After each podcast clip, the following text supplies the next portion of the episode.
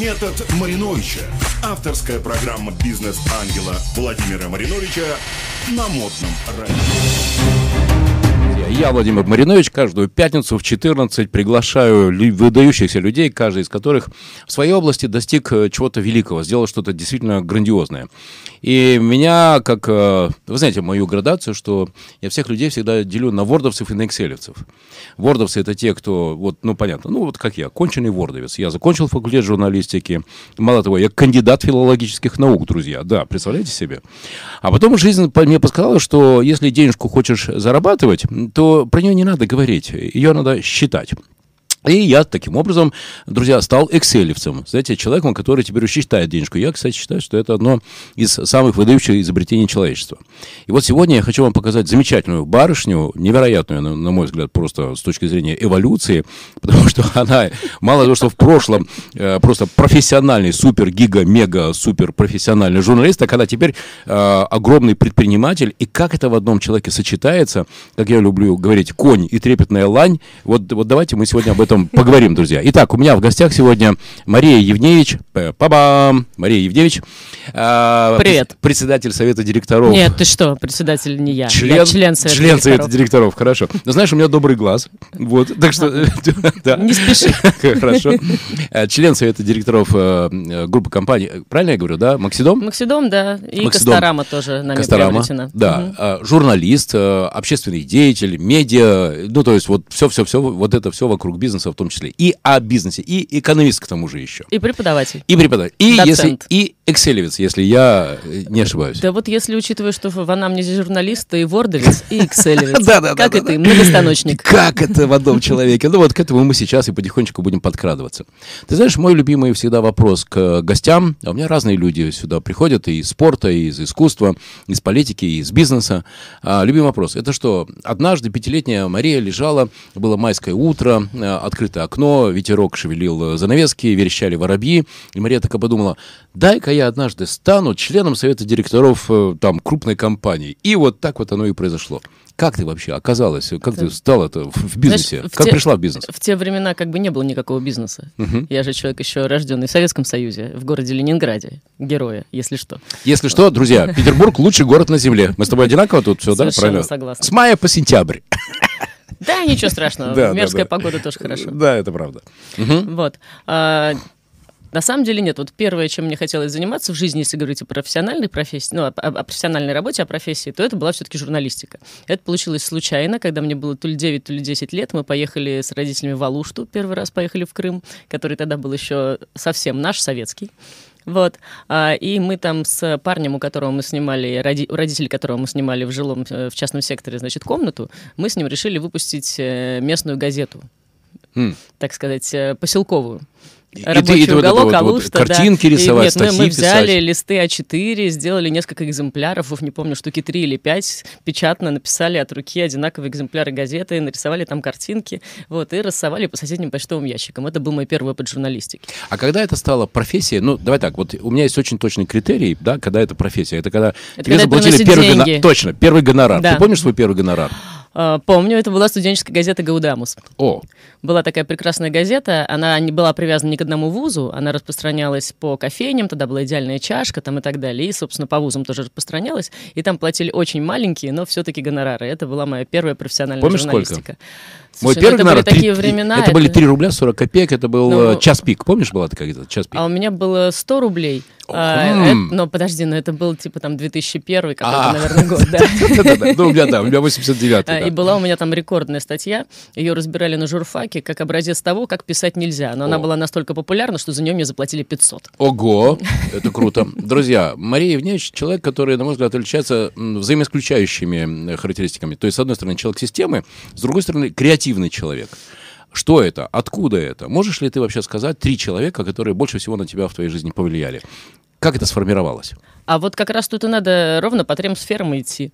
Если говорить о журналистике, то на меня больше всего повлияла Татьяна Аркадьевна Александрова. Это прекрасная петербургская журналистка, обладательница четырех ТЭФИ, вот, которая работала очень много на Пятом канале, до этого на ВГТРК, еще где только не работала. Сейчас, правда, ушла в бизнес, э, в том числе благодаря мне при моем непосредственном подстрекательстве. Вот. А Если говорить об учебе и о преподавании научной деятельности, естественно, это мой научный руководитель, э, бывший первый проректор СПБГУ и бывший декан экономического факультета Иван Петрович Бойко, с которым я до сих пор часто общаюсь.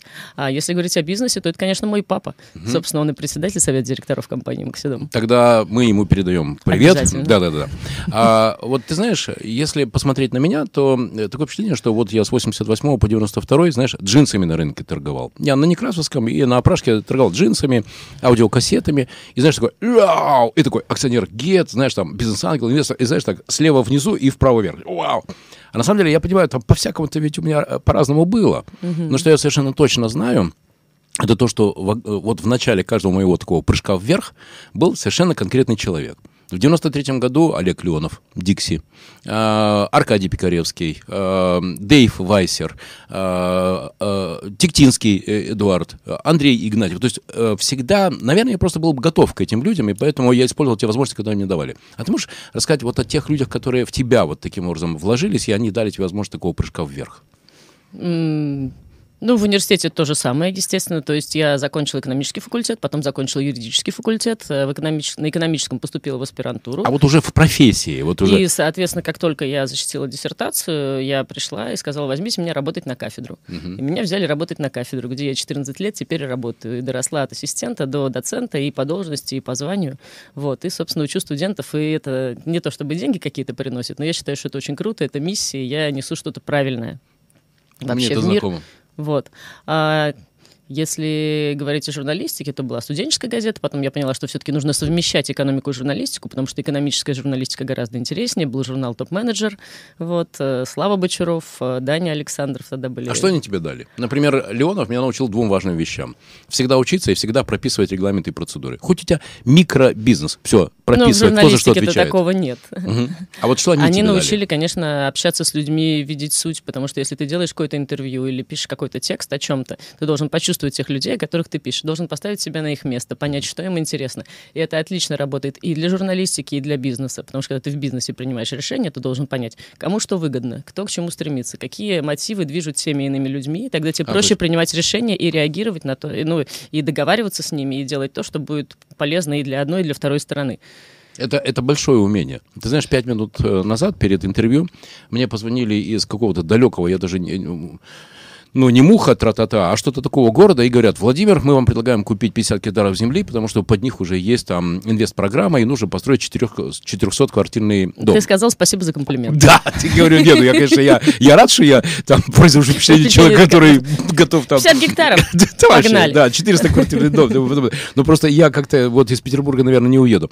Человек меня не услышал, и он попытался мне все-таки долбить и долбить.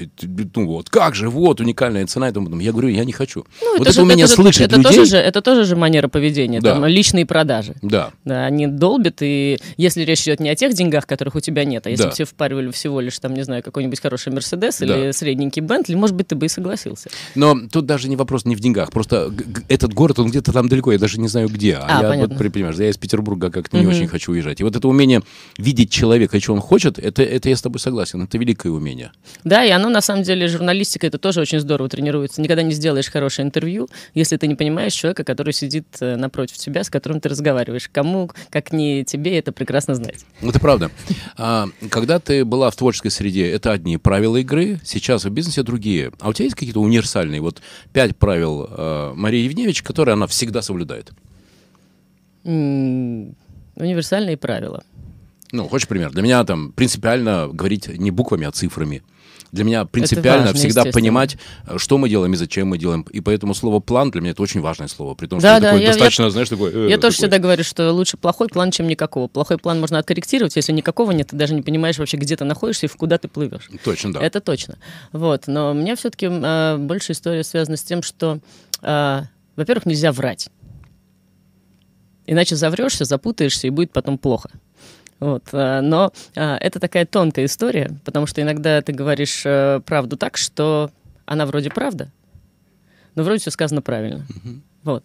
А это тоже очень важно. То есть ты, с одной стороны, не врешь себе, не врешь человеку, но всегда нужно понимать, кому что можно говорить, а кому чего говорить пока не стоит, Давай потому что будет покопаемся. неправильно воспринято, например. То ты за то, это что... знаешь, как э, ложечки нашлись, а осадочек остался. Это- вот, ты- это очень важно, к- коммуникация, что ты доносишь до человека, в какой момент, и э, тоже понимая человека, что ему сейчас э, нужно, что ему можно и так далее, понимать, что кому можно говорить, а что кому нельзя. То есть ты про то, чтобы быть, а не казаться. Ну, в этом смысле, конечно, тоже, да. А ведь как раз наступило время, когда производить впечатление – это чуть ли не важнейшее из искусств. Ой, слушай, ну вот тут можно очень глубоко уйти в философию, что у каждого человека есть свой цифровой отпечаток, условно говоря, цифровой след или там цифровая личность, и она совсем другая, вот, э, и не такая, как она на самом деле. Вот я там преподаю студентам, я подписываюсь на инстаграмы э, своих студентов, студенток, они такие все классные, красивые, потом прихожу в аудиторию и думаю, Да-да-да. нет, вроде это они, да-да-да, но вот, но без фильтров. Вот. Не обижайтесь на меня, дорогие студентки, но это действительно так.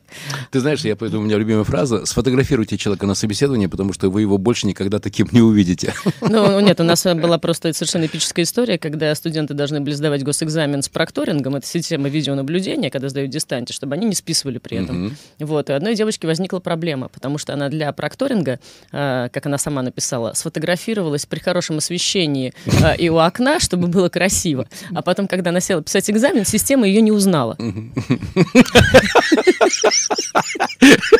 Можно я об этом буду рассказывать тоже? Я буду указывать авторство. Это на самом деле даже на фонтанке написано, правда, анонимно. Вот когда там был разбор этой истории с э, госэкзаменом в Санкт-Петербургском университете, они брали комментарии у студентов, вот и одна девушка вот такое вот сказала, что она сфотографировала, чтобы было красиво, а система прокторинга ее из-за этого не распознала.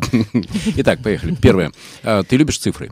Я, конечно, люблю Второе. цифры. Ты, ты любишь иметь план, да? Причем, знаешь, у меня даже есть э, э, любимая фраза «план не что, планирование все». Сам, само факт того, что мы понимаем, куда мы идем, зачем мы идем, должна быть табличка, которую мы можем скорректировать. Не, ну подожди, Но ну тогда, тогда мы сейчас уйдем в, вот это, в цикл Деминга, да, PDCA, планируем, Ну, делаем, ты знаешь, Станислав Лагунов мне дал классную формулу «do, think», «думай, делай». Да, и да, вот да. это, и уже хорошо. Нет, ну есть, э, есть проектное управление, которое сейчас тоже активно внедряется, в том числе и в государственных органах. Есть процессное управление. На самом деле истина находится в гибриде из них. Вот. Нельзя просто начать проект, его закончить, бросить и потом забыть. Необходимо все время двигаться циклически, и управление процессами тоже очень важно. Итак, третье. Не казаться, а быть. Мгм. Есть четвертое, пятое. Ну, мы же говорили о том, что понимать других людей, чувствовать их, ставить себя на их место. Вот. Ну и в любом случае нужно вести свои дела так, чтобы ну, для мужиков как бы не противно было потом с утра перед зеркалом бриться Мгм. и смотреть в глаза этому Васе, который только что вчера что-то сделал. М. Ну вот, в общем, это тоже так. Ты, ты умеешь мотивировать людей вокруг себя. А, Я надеюсь, что это так. Это надо людей спросить. Давай покопаемся. Знаешь, Но я, если- я знаю людей, которые умеют точно делать это лучше, чем я. Вот. А, вот, конечно, очень важное правило. А, никогда не бояться а, брать на работу людей, которые в чем-то умнее тебя. Во. Вот, вот мы подкрались, друзья, к моей любимой теме. Друзья, каждую пятницу в 14 я приглашаю выдающихся людей, которые в своих отраслях показывали просто невероятные результаты. И сегодня у меня в гостях Мария Евневич, э, член Совета директоров э, группы «Максидом».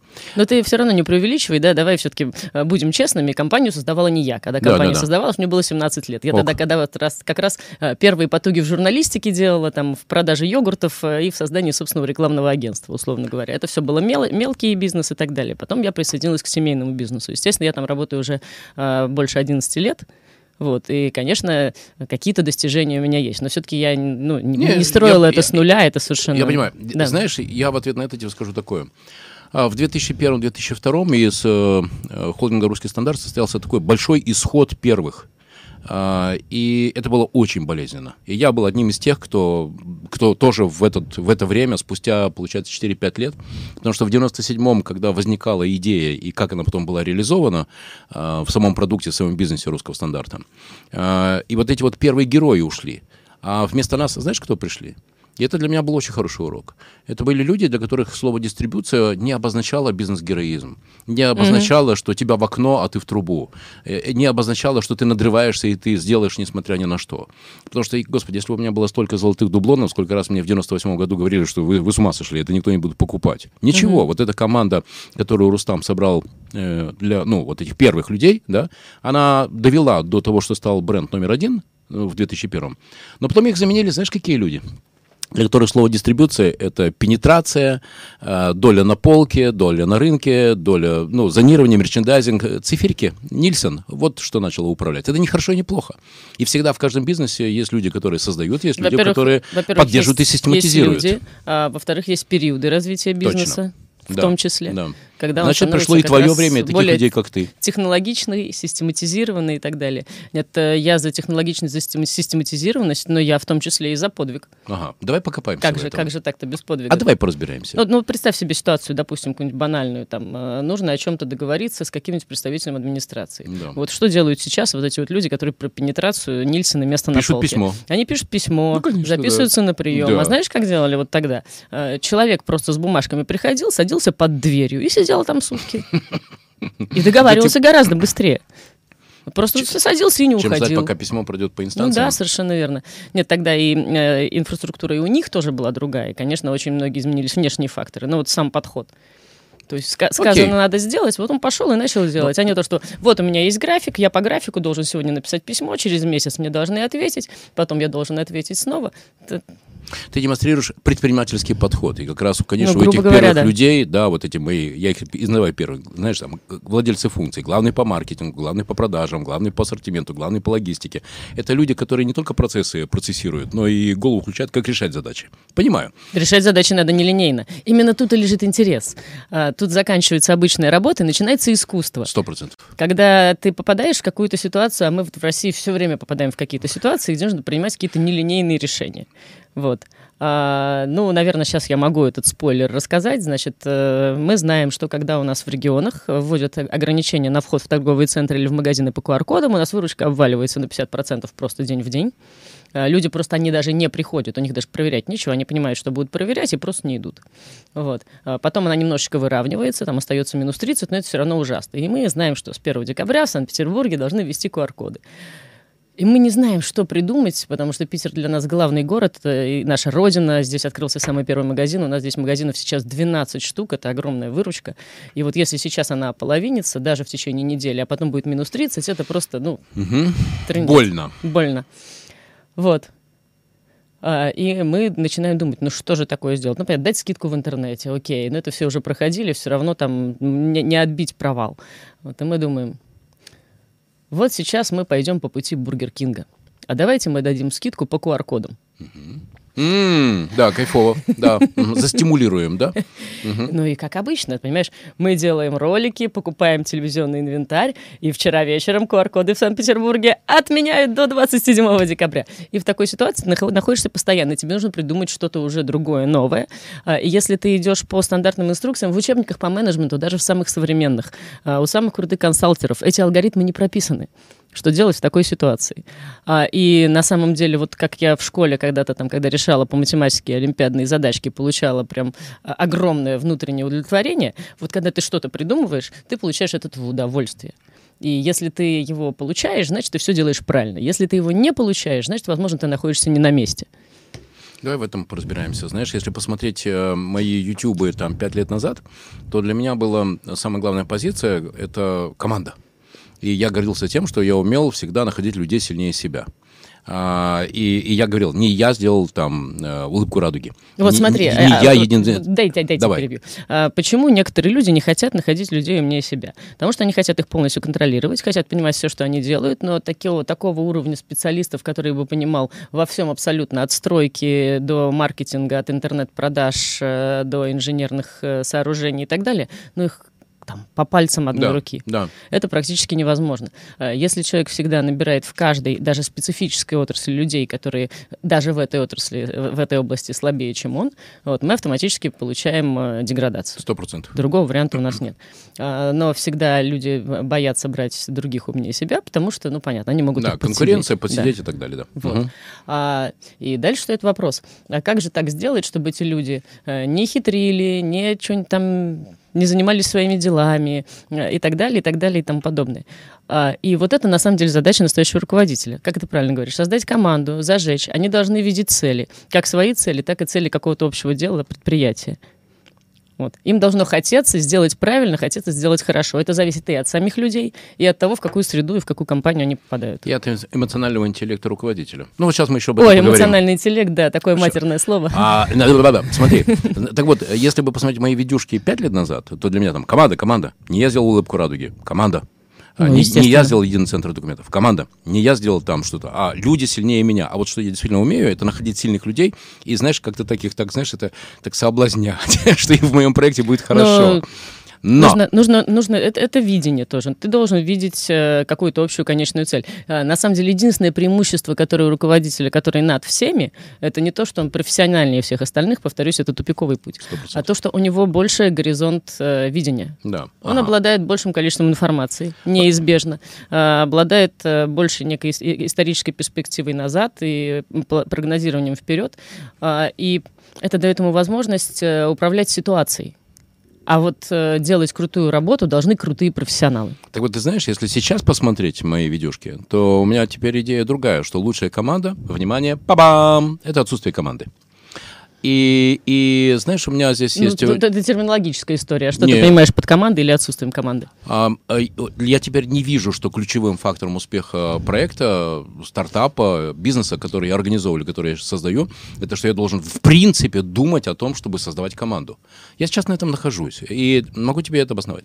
Я отказываю своим сотрудникам в любви, просто отказываю. У них нет права претендовать на мою любовь. А, причем я хороший человек. Чем меньше женщин мы любим, тем больше нравимся мы ей. Слышу А- тебя. а- Онегина начитался. Не-не, тут немножко про другое. Просто я считаю, что любовь это то святое, что надо донести до близких людей, до семьи, до, до семьи, до, ну, до друзей. А вот на что имеют право претендовать члены команды, это на уважение. А тут понимаешь, какая штука? А разница между любовью и уважением, она ведь в чем? Уважение, оно за что-то. Естественно. А любовь, она А любовь, она безусловная, Потому что она то, что быть, тебе наоборот, сын принесет- вопре- вопреки. Точно, потому что то, что тебе сын принесет двойку по химии, ты же не будешь его из этого меньше любить, правильно? Но. Поэтому я не хочу. Но все равно нельзя, не, не стоит зажабливать внутри себя э, восхищение, Да-да-да-да. радость. Не, не, погоди, э, погоди, пожалуйста, конечно. да. Но тут вот как раз и начинается. Ты сначала мне принеси денежку, ты сначала мне принеси результат, ты сначала мне принеси решение, а потом я буду тебе проявлять уважение, плюшки, печенюшки и кайфушки. А хочется-то ведь в подавляющем случае, количестве случаев, наоборот, ты меня зауважай. Я ж человек, я умею по-русски говорить. Э, Толстого в оригинале в школе читал, понимаешь, да? Плати мне денежку, а может быть, я что-то сделаю. Так вот, вот то, что сейчас в эту происходит... сторону сейчас рынок так меняется. Это и поколенческая история, и экономическая история. Э, Ты смотрела э, первый сезон, вторая серия «Черного зеркала»? Я смотрела «Черное зеркало» все, но что именно там было вторая Когда серия они, помнишь, приходили и крутили педали. А, да, конечно, помню. Да-да-да. И зарабатывали какие-то Точно. токены условно. Точно. Так вот, мы сейчас к этому приходим. И я понимаю, что таких 90%, которые ходят по рынку и радостно хотят кому-то пристроить ответственность за себя, за родного. Чтобы получать маленькую, но очень важно, стабильную денежку. И вот поэтому мой подход сейчас состоит в том, помнишь вот эту вот То есть позицию? у меня, у меня как-то по-другому. Вот, наверное, Пожалуйста. действительно 90% на рынке это те, кто хочет получать хоть и маленькую, но стабильную денежку. Вот. Но если брать э, вполне себе динамично развивающуюся отрасль, такую, как у нас, розничную торговлю, а если взять э, финтех, если взять э, все там, ну, все прочие цифровые технологии, там наоборот, там считается, что если какой-нибудь сотрудник хотя бы раз в два года работу не меняет, то он просто застрял на одном месте. И как ты находишь сильных людей, и как ты их сманиваешь? Мало того, чтобы они еще не только приходили, но и не уходили. Как это делает Мария Евневич? Друзья, каждую пятницу в 14 в программе Владимира Мариновича на модном радио выдающиеся люди, которые создали уникальные решения каждой своей области. Мария Слушайте, член ну, Совета ну, директоров я- Максидом.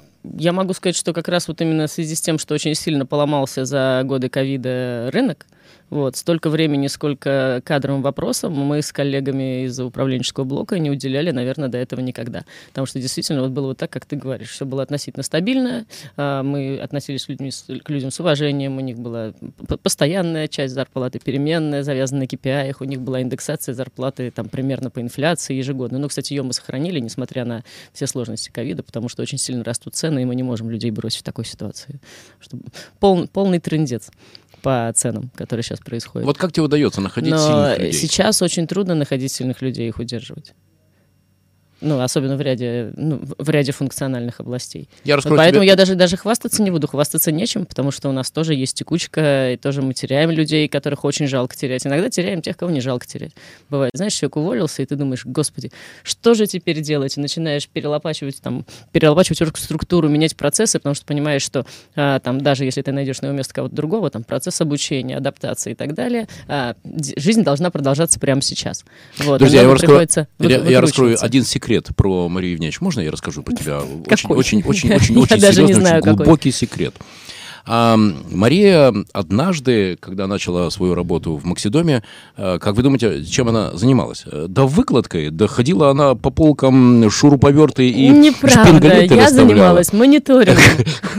Я ходила, я ходила по всяким северным рынкам и магазинам сантехники и переписывала, сколько стоит конкретный унитаз, чтобы у нас было конкурентное ценообразование. Почти то же самое, тоже магазины, полки, брать товар, смотреть, фотографировать, записывать цены, забивать их в Excel, из Excel перегружать в в Oracle, а, в Oracle сопоставлять с нашими ценами, смотреть расхождение а, и делать ценообразование, чтобы оно было благоприятным для покупателей и ниже рынка. Это так принципиальное что... отличие от слова мерчендайзер. Хорошо, монитор или как там... Ну, у нас это и называется мерчендайзер. Мерч... В, Хорошо, в том числе. А, нет, нет, подожди, это называется мониторинг. Хорошо. Ну, в общем, что-то такое, да. И мерчендайзер по мониторингу.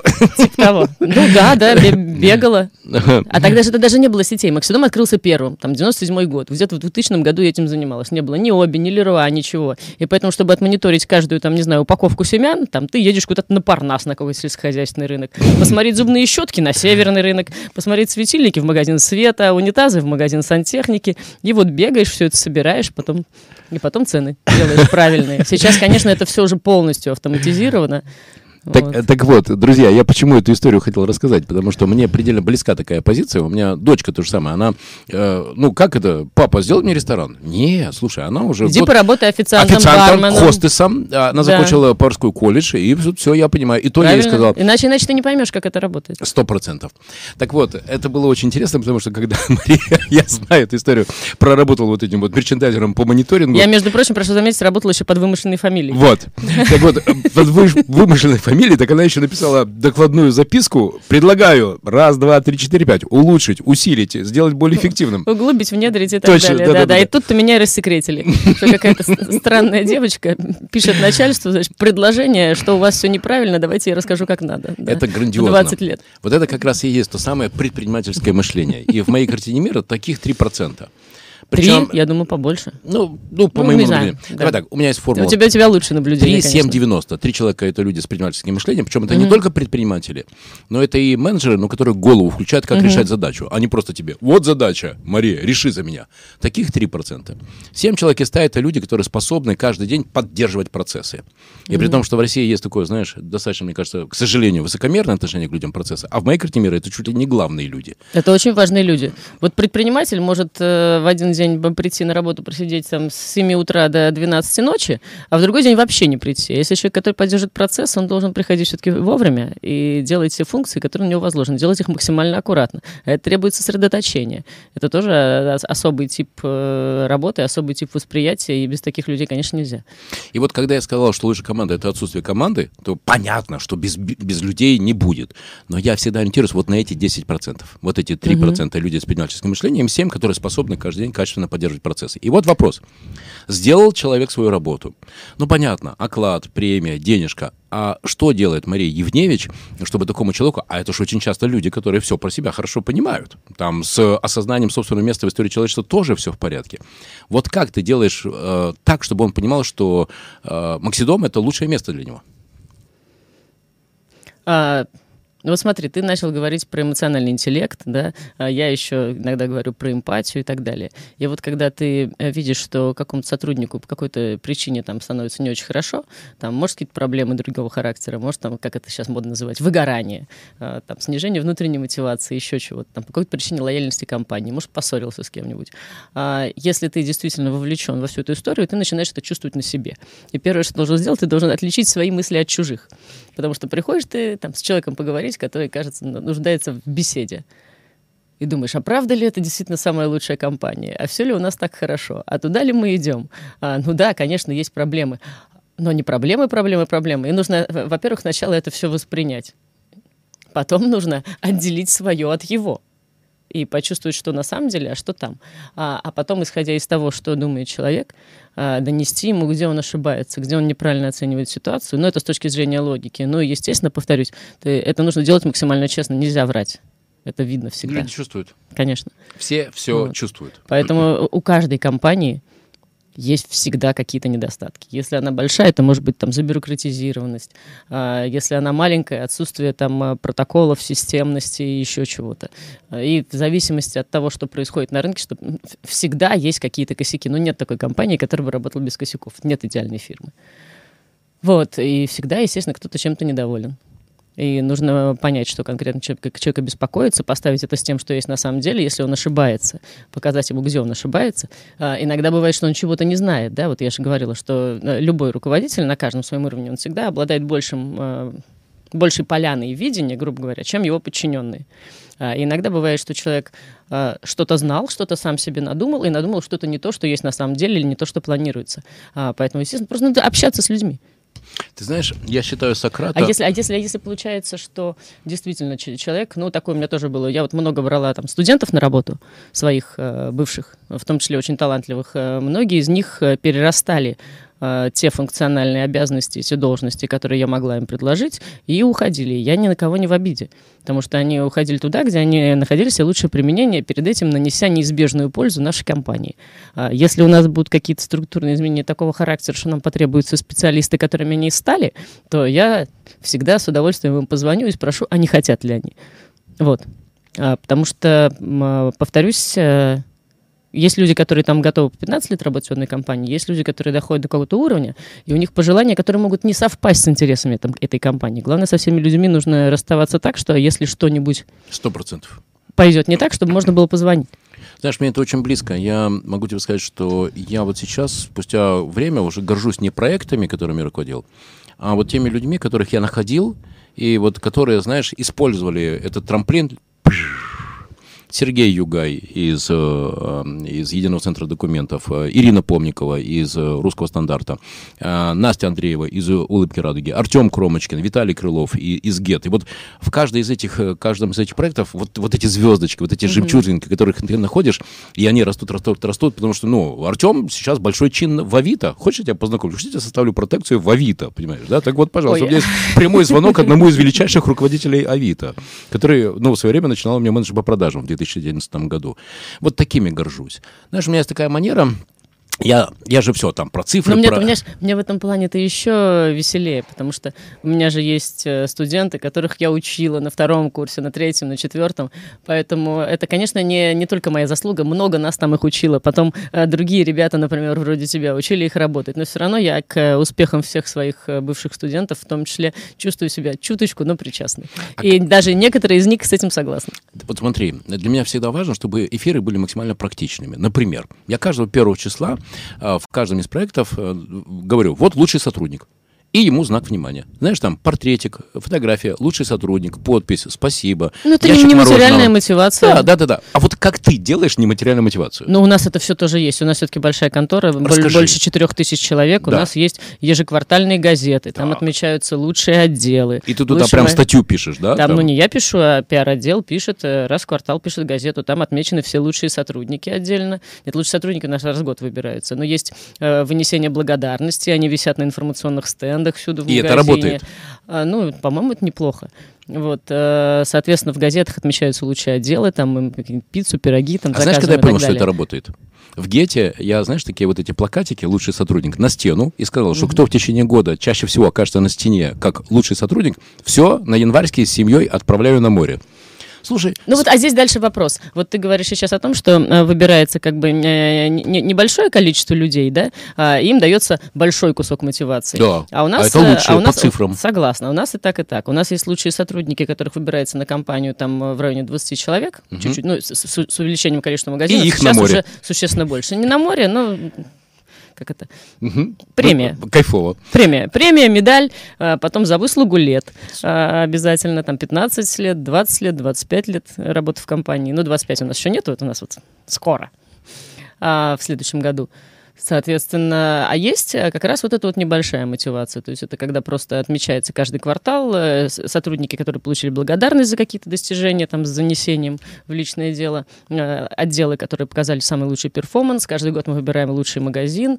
У нас есть футбол, победители футбольных команд, точнее, футбольная команда победителей, лучший голкипер, лучший нападающий. В общем, это все корпоративная классика. Она еще в советские времена у нас тоже действовала. То есть здесь такого ничего сверхнового Знаешь, нет. У меня есть наблюдение что Россия страна недолюбленных людей. И такие вещи, про которые ты расскажешь, они рас, как раз хорошо работают именно потому, что людям важно, чтобы их видели. Доброе слово сказать вовремя. Но знаешь, могу тебе сказать, я так смотрю это на тебя... здорово, понимаешь? Это же, Конечно. это же нельзя рассматривать это как механизм манипуляции. Да. А, Мы должны Нет. быть всегда честными и говорить правду. Это действительно Да. лучшие сотрудники. Мы их отбираем, Да. смотрим результаты, показатели. Поэтому а, это честное признание заслуг. А, и кроме нематериальной мотивации, есть еще такое понятие, как внутренняя мотивация. Точно. Она сейчас очень активно И вот прет, это в том числе в связи с, с развитием поведенческой экономики, то, что у нас Нобелевские лауреаты, там, Канеман Тверский где-то в начале 2000-х, значит, э, Тайлер в 2017 по-моему, получили Нобелевские премии. И вот в поведенческой экономике есть огромный блок, который называется внутренняя мотивация. А, То есть, если мы берем грузчика, условно говоря, то он мотивируется очень просто. Стоимость одного перекинутого мешка или там лопаты угля. И, в общем, таким образом он и мотивируется. Больше мешков, больше денег. Да, Понятно. если мы берем, э, условно, например, того же самого журналиста, то его нельзя мотивировать численно. Я помню, что когда я начинала журналистику, оплата статей была по количеству знаков. И вот пишу я статью, и все аббревиатуры заменяю полными словами. Потому что чем больше знаков, тем больше денег. Когда я была замглавредом в Делом Петербурге, я тоже в какой-то момент поменяла систему мотивации. Потому что э, была у сотрудников не фиксированная зарплата, а у каждого сотрудника был тариф за статью, и они должны были написать какое-то количество статей в месяц, не меньше чем. А все, что они написали больше, у них увеличилось ЗП. Ну как ты думаешь, если ты можешь написать одну статью нормальную или сделать из нее три маленьких, а у тебя подсчет идет по количеству статей. И вот, ну, я сделала им фикс и премию там за выполнение каких-то показателей, потому что это было глупо. Иногда было гораздо э, лучше и красивее сделать одну хорошую расширенную статью, чем сделать три вот этих вот кусочка с отдельными лидами, с большими заголовками и так далее. И получалась какая-то каша. Хотя ну, по-разному это бывает. А, И э, мотивация должна быть э, у людей, которые подвержены внутренней мотивации, а это как раз э, в первую очередь люди-предприниматели и те, кто имеет понятный результат, который нужно достигнуть, от которого не могут получить удовлетворение. Это люди науки, искусства, журналистика, преподавание, врачи и так далее. Те, у которых есть внутренняя миссия. Вот, они мотивируются совершенно по-другому. Во-первых, у них должны быть комфортные условия, то есть нельзя ставить людей в такие условия, в каких у нас сейчас стоят те же самые врачи, учителя, преподаватели и так далее. А у них фикс должен быть выше среднего рынка, причем хорошо так. То есть, чтобы это была уже сама по себе уважаемая профессия. А врачи, учителя, преподаватели и так далее, и ученые, это, на мой взгляд, не может быть неуважаемой профессией. Вот. А, И, соответственно, в рамках вот этого они как-то внутренне мотивированно работают, и у них не должно быть никакой премии математически рассчитываемой по показателям. Потому что ученый всегда своего начальника облапошит, если ты даешь ему количественные показатели. Это ты знаешь по своему примеру. Я знаю это по универу, да. Итак, я- Поэтому должна должен быть хороший фикс, а, должны быть понятные цели, и человек сам будет работать. Если иногда ему за это прилетит какая-нибудь международная премия за великое достижение, это будет правильнее, чем если ему э, ежеквартально будет выплачивать премию за количество написанных статей, как сейчас это пытаются делать у нас. Это Супер. Марин, ты знаешь, э, есть моя любимая пословица, если э, рояль э, стоит в кустах, то он обязательно должен выстрелить. Так вот, вот не случайно у меня книга, да, это свеженькая книга, аж, аж, аж печет. А, Книга «Как создать эффективную команду, которая приносит прибыль». Или подзаголовок «Деньги больше не решают». Я хочу тебе подарить эту книгу. Спасибо. И хочу с тобой договориться, что ты сделаешь э, свою книгу или свою статью, и мы сделаем с тобой деловой сборник. А я регулярно делаю деловые сборники со Станиславом Лагловым, Андреем Игнатьевым, Денисом Котовым, другими людьми, которые показывали крутые вещи, и которые... фамилии все знакомые. И которые здесь побывали, что их объединяет. Это метод Мариновича. Каждую пятницу, друзья, в э, Хорошо. 14 смотрите, пожалуйста, мои прямые эфиры, в которые я приглашаю таких замечательных людей, как э, Мария Евневич, член Совета директоров Максидом. Э, У нас осталось буквально несколько секунд. Идет Мария Евневич по Невскому проспекту. Вот прямо сегодня, сейчас. И ей навстречу Мария Евневич, 16-летняя. Что бы ты ей сказала? Так держать. Супер. Спасибо тебе большое за то, что ты нашла время. И знаешь, э, я не очень люблю слово инсайт. Я люблю слово озарение. И вот сегодня, когда я на тебя смотрел, меня посетило озарение. Мне кажется, что помимо эмоционального интеллекта, которого мы еле-еле коснулись, точно, что существует энер- энергетический кон- э, интеллект. И ты яркий представитель как раз славного племени вот таких эм, э, ярких людей с выраженным э, э, энергетическим интеллектом. Как у тебя это получается? А Вот как раз хотела сказать, что только когда ты не врешь. А для этого как раз и нужно разделять э, то, что ты симпатировал и почувствовал от другого человека, и то, что ты знаешь сам. Э, и уметь анализировать факты и применять логику.